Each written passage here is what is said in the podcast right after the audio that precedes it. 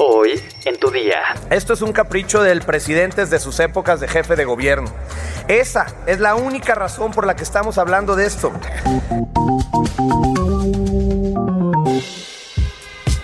Tu día con el Universal. La información en tus oídos. Hola, hoy es viernes 30 de septiembre de 2022. Ya se acabó el mes, pero tú no puedes estar desinformado. Entérate. Nación. Aprobado en lo general y en lo particular el proyecto de decreto por el que se expide la ley de los usos horarios en los Estados Unidos mexicanos.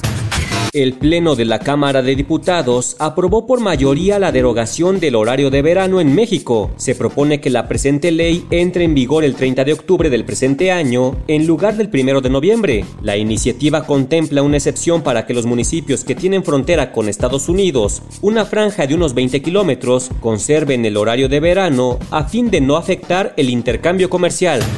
Entiéndase qué quiere la gente que se termine. No es el entendido horario de verano, sino la monstruosidad de cada seis meses estar cambiando el horario. Los seres humanos no somos de hule, no somos máquinas.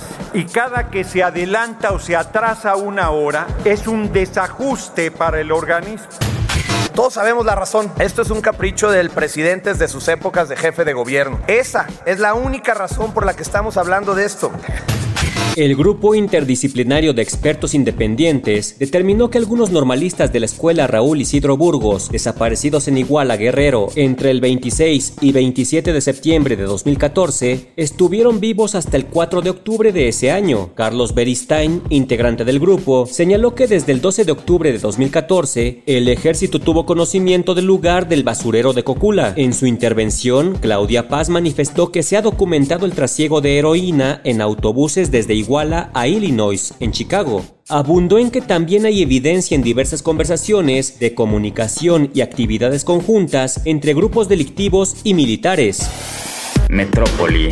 Durante la madrugada de este jueves 29 de septiembre, se registró un fuerte accidente sobre el eje 3 sur a la altura de Avenida Doctor Vertis, en la alcaldía Cuauhtémoc, en el que se vieron involucrados un automóvil particular y un tráiler. De acuerdo con los primeros reportes, presuntamente el conductor del vehículo Chevrolet rojo se habría pasado un alto y en su trayectoria se impactó contra la parte lateral del tractocamión y terminó debajo de la caja de este. Cuerpos de emergencia y elementos de la Secretaría de Seguridad Ciudadana arribaron al lugar del accidente. Luego se determinó que el tripulante del coche particular perdió la vida a causa del impacto. Por su parte, el chofer del tráiler fue detenido y llevado a la agencia del Ministerio Público para iniciar las investigaciones y deslindar responsabilidades del percance y la muerte del conductor.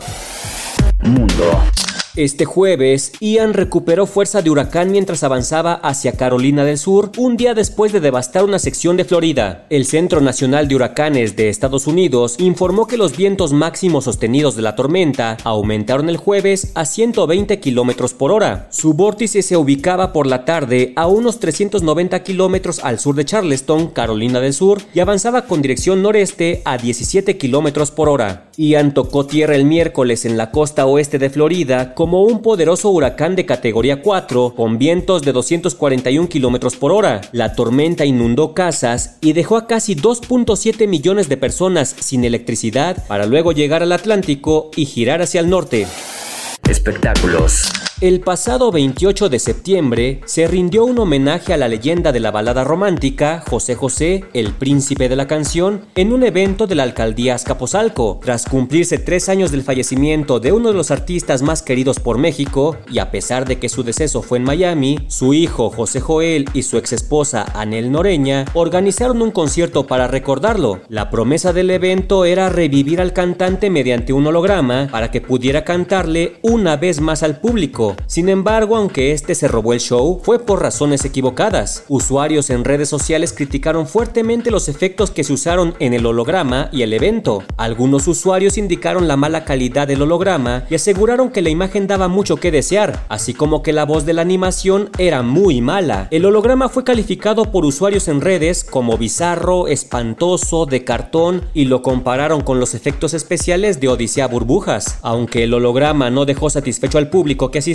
se puede decir que el evento tuvo un gran poder de convocatoria y a pesar de las críticas y los tropiezos, los fans del desaparecido intérprete estuvieron felices de recordarlo. Yo lo que digo es, ¿cómo va a descansar uno en paz si te pueden traer del más allá en forma de holograma? ¿Sabes cuáles son las cervezas que menos engordan? Descúbrelo en nuestra sección menú en eluniversal.com.mx. Ya estás informado, pero sigue todas las redes sociales de El Universal para estar actualizado. Y el lunes no te olvides de empezar tu día, tu, día, con, El Universal. Tu día con El Universal. La información en tus oídos. Planning for your next trip? Elevate your travel style with Quince. Quince has all the jet setting essentials you'll want for your next getaway, like European linen, premium luggage options, buttery soft Italian leather bags, and so much more. And is all priced at 50 to 80% less than similar brands. Plus, Quince only works with factories that use safe and ethical manufacturing practices. Pack your bags with high-quality essentials you'll be wearing for vacations to come with Quince. Go to quince.com slash pack for free shipping and 365-day returns.